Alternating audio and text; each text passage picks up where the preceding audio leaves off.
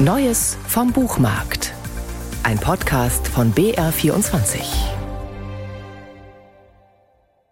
Wer dieses Buch aus der Hand legt, fühlt sich erschlagen wie von einem Ziegelstein. Nur dass dieser Roman alles andere als ein Ziegelstein ist. Keiner dieser Tausendseiter, sondern leichtgewichtig wie eine Feder. Grad mal 120 Seiten wiegt das Debüt von Rin Usami, mehr Novelle als Roman und die poppige Kiwi-Verpackung suggeriert den sprichwörtlichen snackable Content. Alles falsches Versprechen. Mein Idol steht in Flammen. Er soll einen Fan geschlagen haben.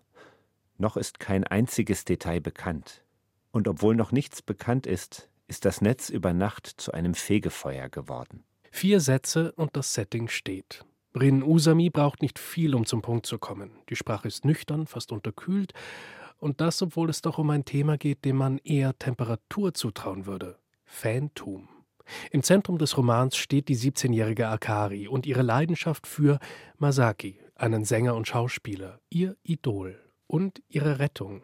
Denn während sich Akari mit allem anderen, Familie, Schule, Freunde, ziemlich schwer tut, geht sie in ihrer Rolle als Fan voll auf. Auf Empfehlung der Schulpsychologin habe ich mich einmal untersuchen lassen und zwei Diagnosen erhalten. Aber weil mir von den verschriebenen Medikamenten schlecht wurde, schwänzte ich meine Arzttermine, bis ich irgendwann gar keinen Antrieb mehr hatte. Ich kann dieser Schwere nur entkommen, wenn ich mich mit Masaki beschäftige, meinem Idol. Masaki ist, so könnte man es auch sagen, ihr Antidepressivum.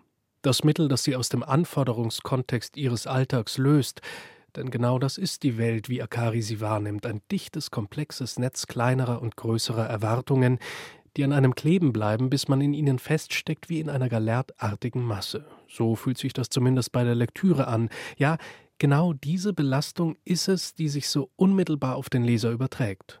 Denn Akari registriert zwar alles, aber sie reagiert nicht oder immer weniger. Ein Leben wie im Wachkoma, gefangen in der Mechanik der Depression. Und aus der befreit eben nur eine andere Mechanik. Denn genau so muss man das nennen, was in der durchkapitalisierten J-Pop-Welt zwischen Fan und Idol stattfindet. Ein Spiel nach ganz bestimmten Regeln.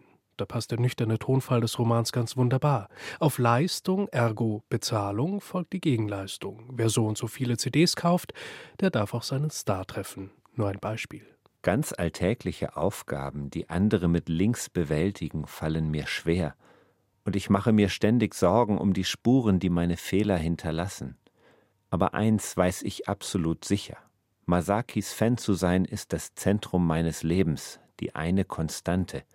Mein Idol ist meine Körpermitte, meine Wirbelsäule. Kurz der einzige Raum, in dem Akari echte Selbstwirksamkeit erlebt, in dem die Mechanik wirklich durchschaubar, die Dinge also beherrschbar sind.